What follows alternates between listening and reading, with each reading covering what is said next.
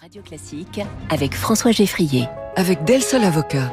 Del Sol Avocat, donnez toutes les chances à votre entreprise. Il est 7h14. Bonjour Françoise Benamou. Bonjour François Geffrier. Présidente du Cercle des économistes, bienvenue sur euh, Radio Classique. Ce matin, une nouvelle voix de l'économie rejoint notre club. Elle a 34 ans, elle fait trembler les politiques et vibrer l'industrie musicale.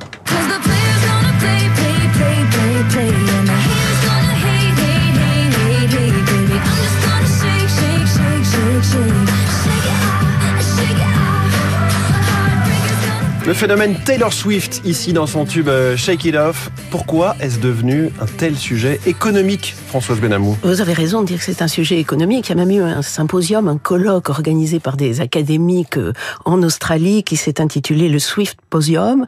Et euh, le président de la Fed a évoqué la Taylor Swift économie, c'est vous dire. Hein. Il y a un effet Taylor Swift sur l'économie américaine avéré par le patron de la Fed. Absolument, absolument. Alors pourquoi? Bah, bon, Il suffit de regarder quelques chiffres. Hein. Outre sa fortune, 740 hein, millions de dollars, mais ça c'est autre chose. Euh, elle a, elle rassemble à peu près 50 000, entre 50 et 60 000 spectateurs par concert. Elle, euh, elle fait déplacer les foules véritablement. C'est-à-dire si les fans ne trouvent pas des billets de concert pour aller, ben, par exemple en Europe ou aux États-Unis, dans telle ou telle ville, ils vont se déplacer. Mmh. Ils vont se déplacer un jour, deux jours, trois jours pour pouvoir la voir. et, et ça fait vivre le tourisme. Mmh. Oui, oui, en France, il y a une tournée qui est prévue avec six dates, hein, sur une grande tournée mondiale de 146 dates. Mmh qui est déjà euh, perçu, enfin déjà estimé comme étant la tournée la plus rentable, euh, générant le plus de chiffre d'affaires aussi de, de l'histoire. Les chiffres sont fous, hein, 300 millions d'abonnés sur Instagram, 3 milliards et demi de vues rien que sur cette seule chanson qu'on vient d'entendre et rien que sur la plateforme YouTube. Il y a aussi toutes les applis de, de streaming. Oui, oui c'est la chanteuse la plus écoutée d'ailleurs sur Spotify. Hein. Comment s'est construit ce phénomène, euh, sachant qu'au départ elle était dans la musique country, qui est a priori populaire certes, mais pas de quoi emporter les masses. Alors elle a été euh, qualifiée de la plus fine tacticienne du showbiz. Hein. Euh, tout est euh, millimétré, ses apparitions, sa présence sur les réseaux sociaux, etc. Donc c'est vraiment une longue euh, construction à la fois d'une personnalité, d'une présence, et puis les chansons en tant que telles. Mmh. Et on dit qu'elle est si puissante qu'elle dicte ses conditions aux maisons de disques, aux diffuseurs, à toute l'économie hein, de, la musique. Alors elle l'a fait auprès d'Apple, hein, à un moment donné où les rémunérations étaient considérées comme insuffisantes sur Apple Music. Eh bien, elle a dit qu'elle allait retirer ses chansons et euh, le mode de rémunération a changé. C'est vous dire son importance. Ce qui est très intéressant, à mon avis, au-delà de ça, c'est que quand euh, Internet est arrivé pour la musique, on s'est dit bon, le concert c'est fini. Et on voit bien que le concert a de plus en plus d'importance parce que c'est la manière pour les artistes de gagner de l'argent. Donc ça, c'est un premier point. Et puis, euh, on s'est dit, ah ben, ça va peut-être changer un peu le star system, parce que ce qu'on a appelé les artistes de la longue traîne, c'est-à-dire les artistes qu'on écoutait assez peu, grâce euh, à l'Internet, ils allaient remonter euh, dans les listes, etc. Et c'est le contraire, c'est-à-dire ce que fait Internet, c'est d'amplifier le star system à travers tout ce qui peut se passer sur les réseaux sociaux, ce que nous, économistes, on appelle des cascades informationnelles, ça dit bien ce que, ce que ça veut dire.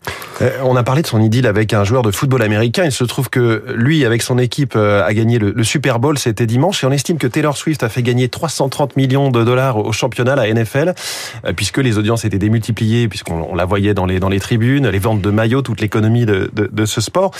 Et vous avez raison de dire que cela permet, en tout cas cela accompagne ce phénomène Taylor Swift, le retour en grâce du live, hein, les concerts, les festivals qui se sont remis du Covid. Absolument, c'est très très frappant. Hein. Les gens vont dans les concerts, ils sont heureux d'y aller, ils payent très cher pour ça. Hein. Alors une vraie inflation des concerts. Hein. C'est particulier, mais au, au, marché en revente, si vous voulez, à Londres, les billets se vendent de 2700 livres. Enfin, c'est complètement fou. On est sur 3000 euros, quelque chose comme ça. Alors, en même temps, euh, c'est assez inquiétant parce que vous voyez ce que on va mettre sur Taylor Swift, on va pas le mettre sur d'autres artistes. On voit bien que il y a une espèce de polarisation plus grande que jamais entre les petits artistes qui ont beaucoup de mal à exister et à émerger, et les autres. Hmm. On lui prête à Taylor Swift, euh, Françoise Benamou, des pouvoirs de mobilisation politique euh, délirants, à l'image de, cette communauté de fans qu'elle draine euh, sur ses réseaux sociaux. Donald Trump et Joe Biden seraient-ils prêts à tout pour que la chanteuse les soutienne? Alors à tout, je ne sais pas, mais il y a beaucoup de choses en tout cas. Alors on, lui prête plutôt un faible pour Biden et pour les démocrates, et Trump n'est pas du tout content. Alors en ce moment, il y a, il y a d'ailleurs qui circulent sur les réseaux sociaux, du coup, comme par hasard, euh, de, euh, des informations euh, sur elle qui peuvent être plus que désagréables. Mmh. Euh, justement, elle a été victime de ce que permet l'intelligence artificielle pour générer des, des deepfakes, ces vidéos sur lesquelles on fait dire n'importe quoi à une personnalité, on la met en scène dans des situations embarrassantes. On parle ce matin avec vous, Françoise Benamou, de l'intelligence artificielle, mais pour les questions qu'elle pose en matière de, de droit d'auteur, où en est-on? C'est un vrai, une vraie jungle là, pour le moment, et on ne sait pas où est-ce qu'on va atterrir. Alors, il y a une grande inquiétude hein, dans les milieux culturels, dans la presse aussi, hein, bien sûr, sur tout ce qui est euh, droit d'auteur et sur la manière dont on peut se défendre. Pourquoi? Parce que l'intelligence artificielle, c'est basé sur le fait que euh, les, les, algorithmes vont euh, moissonner, enfin, pour construire les algorithmes, on moissonne le web, et quand on moissonne le web, ben, qu'est-ce qu'on va aller regarder Et on va s'approprier les musiques, les textes, tous les contenus des gens pour produire ensuite de nouveaux contenus. Alors se pose la question de euh, comment on rémunère les auteurs des contenus initiaux. Et c'est extrêmement difficile parce que il faudrait, et on, on, va dans cette direction, mais ensuite l'application, je la vois pas très bien.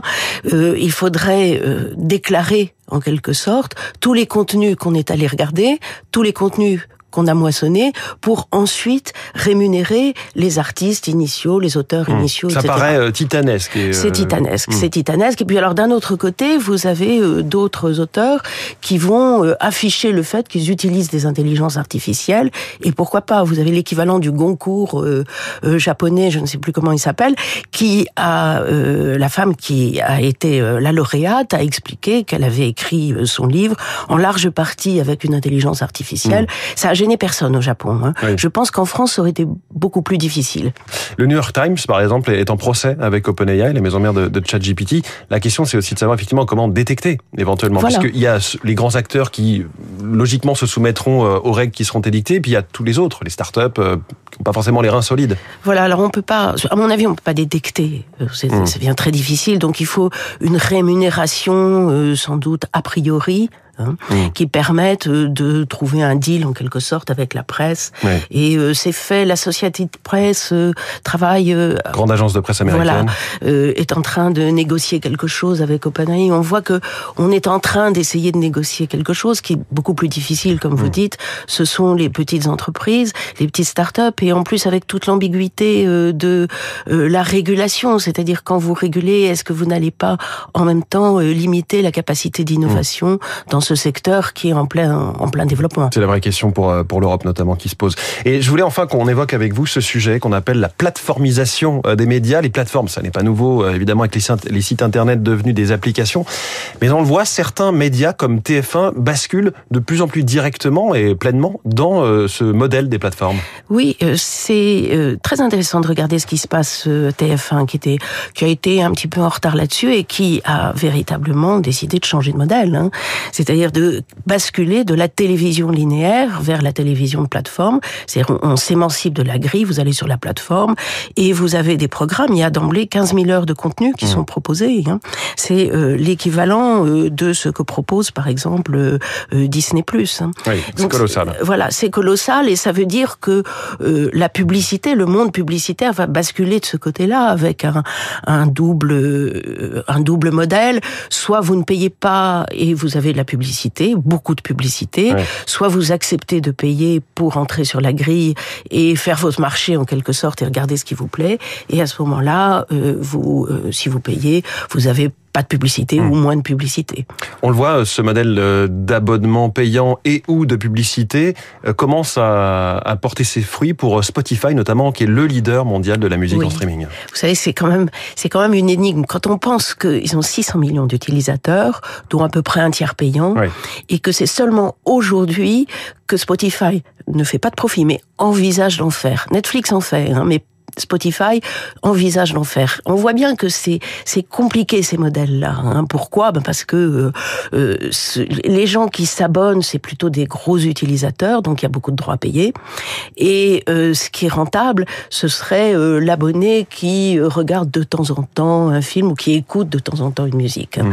On voit qu'on a des modèles économiques qui sont assez contradictoires et qui font qu'on est devant une économie paradoxale. Mais en tout état de cause, on bascule vers les plateformes. Le livre aussi avec Amazon. Enfin, c'est extrêmement frappant. Et, et, ça fonctionne aussi pour euh, pour Netflix effectivement, euh, qui, qui s'est prêté. Au départ, n'était que sur des abonnements payants, qui aujourd'hui a la publicité pour des abonnements euh, très peu chers. Oui, exactement. On évolue dans le modèle de Netflix hein, avec un, un, changement de système. Mmh. On peut accepter la publicité pour payer moins cher. Euh, ce que craignait Netflix, c'est ce qu'on appelle le churn, c'est-à-dire les gens qui se désabonnent. Oui. Donc c'est un système qui permet de fidéliser autrement les abonnés, et c'est absolument essentiel pour euh, pouvoir être profitable. Merci beaucoup, Françoise Benamou, la présidente du Cercle des économistes avec nous ce matin en direct euh, sur Radio Classique. Plongée dans les SMS de Rachida Dati, ce sont les coulisses de la politique avec Marion Mourgue dans 3 minutes. Il est 7h20.